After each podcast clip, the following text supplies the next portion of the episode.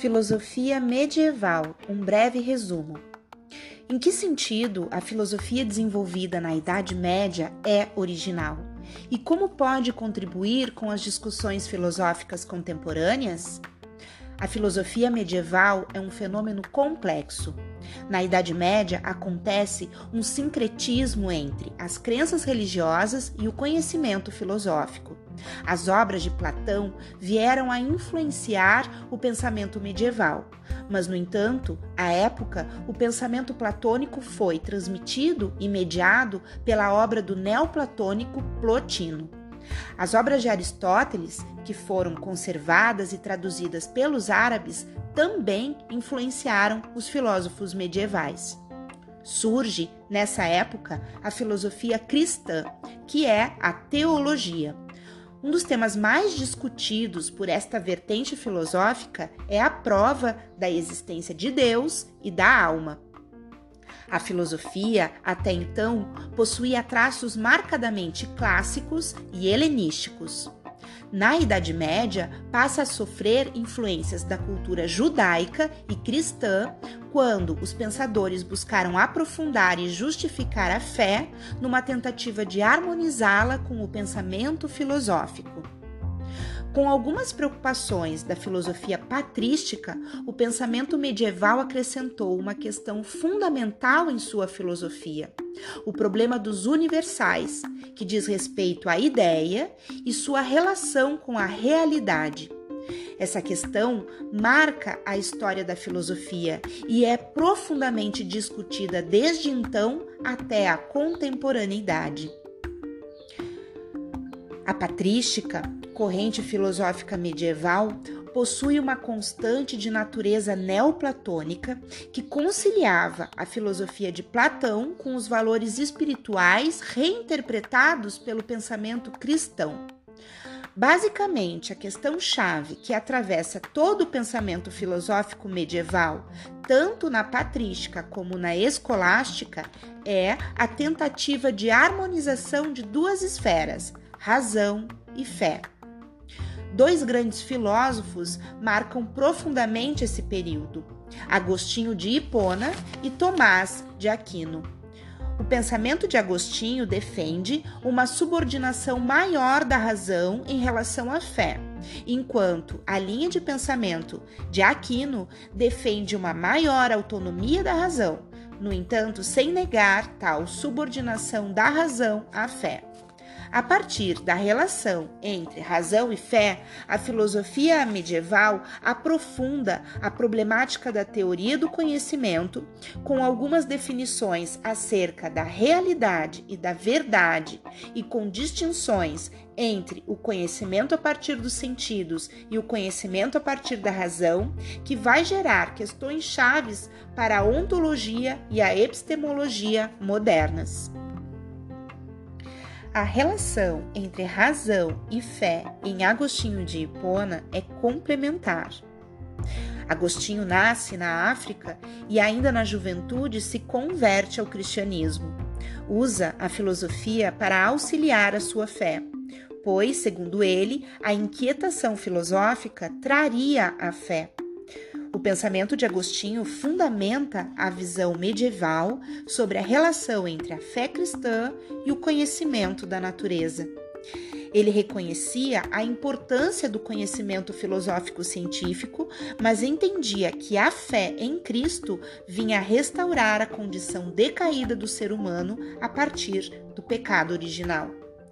Para Agostinho, a fé e a razão complementam-se na busca da felicidade, que seria uma beatitude. A beatitude, para Agostinho, é a harmonia entre a filosofia e a teologia, e somente poderia ser alcançada por intuição e fé, não apenas por procedimentos intelectuais, filosóficos, científicos. A razão se relaciona com a fé no sentido de provar a sua concordância, ou seja, a fé é procedida pelo trabalho da razão e a razão, por sua vez, justifica e confirma a fé, sedimentando-a.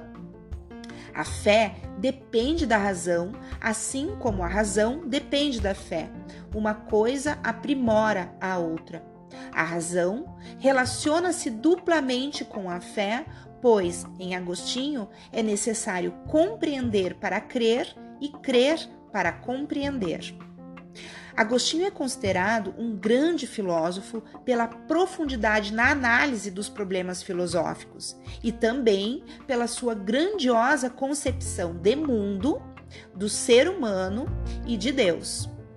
Um dos principais problemas filosóficos sobre o qual Agostinho se debruçou foi sobre os fundamentos do conhecimento. Para a teoria corrente na época, não seria possível encontrar critérios de evidências absolutas e indiscutíveis em virtude da variabilidade dos sentidos. Agostinho se dedica a este problema, defendendo que o erro provém do juízo sobre as sensações e não delas próprias. Para ele, a sensação, enquanto tal, jamais é falsa. O que pode acontecer é um equívoco de interpretação das sensações. Desta forma, seu pensamento antecede, séculos antes, as reflexões e meditações filosóficas cartesianas. Tomás de Aquino é o pensador mais importante da Idade Média. Diferentemente de Agostinho, em harmonia com o pensamento aristotélico, Tomás de Aquino considerava a filosofia como uma disciplina essencialmente teórica para resolver os problemas do mundo. Considerava a filosofia como distinta da teologia, não oposta, mas diferente. Para Aquino, o conhecimento intelectual dependeria do conhecimento sensível, mas transcenderia-o o conhecimento seria um hábito intelectual adquirido pelo esforço do entendimento humano, através da abstração e do ordenamento de conceitos. Na filosofia de Aquino, o inteligível não é a coisa entendida, e sim o meio pelo qual a mente entende as coisas externas à mente. Segundo ele, o conhecimento das coisas no mundo se dá através das imagens, pois as coisas em si não podem entrar em nossa mente. Deus, para Tomás de Aquino, seria o primeiro na ordem ontológica, mas não na gnosiológica. Isso quer dizer que Deus não pode ser captado imediatamente, mas sim por via da inferência a partir dos seus efeitos. Segundo ele, existiriam cinco demonstrações da existência de Deus, conhecidos como cinco vias. Deus, então, seria o primeiro na ordem do universo e o último na ordem do conhecimento. A primeira via, a do movimento, diz que tudo se move e é movido por algo outro, que, portanto, para não terminar a um regresso infinito, que nada mais explicaria, é preciso admitir um primeiro movimento, que não é movido por nada. E esse movimento seria então Deus. A segunda via seria a via da causa, que a partir da constatação de que nenhuma coisa pode ser causa de si mesma, deduz-se o fato de que deve haver uma causa primeira não causada por nada, e essa causa seria Deus. A terceira via, a da contingência, defenderia que tudo pode ser contingente, mas é preciso que haja algo necessário. Esse necessário é Deus. A quarta via, a dos graus de perfeição, defende que a existência de uma suma perfeição é chamada Deus.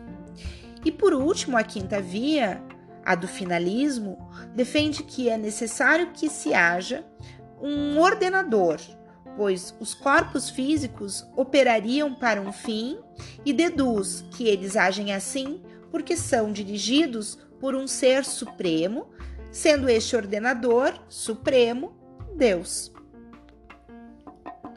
Uma das grandes obras que herdamos todo o período medieval é a universidade. durante boa parte da Idade Média, o acesso ao conhecimento científico e filosófico e ao mundo letrado ficava submetido aos mosteiros e às igrejas cristãs. Contudo, esse monopólio intelectual fixado pela Igreja Católica sofre profundas transformações. A partir do século XII, alguns setores da sociedade começaram a reivindicar o conhecimento de habilidades possíveis somente com o domínio da leitura e da escrita.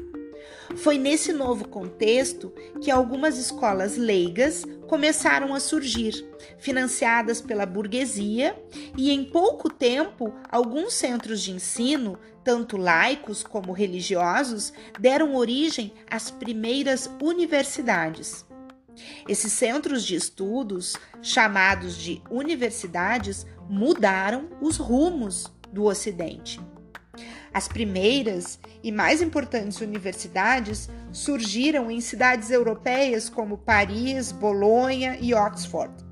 E os alunos inicialmente eram admitidos bastante jovens, em torno dos 15 anos, tendo contato com dois programas de disciplinas distintos: o Trivium que seriam os das ciências das palavras, como a gramática, a retórica e a lógica, e o quadrivium, que seria o das ciências das coisas, como a aritmética, a geometria, a astronomia e a música.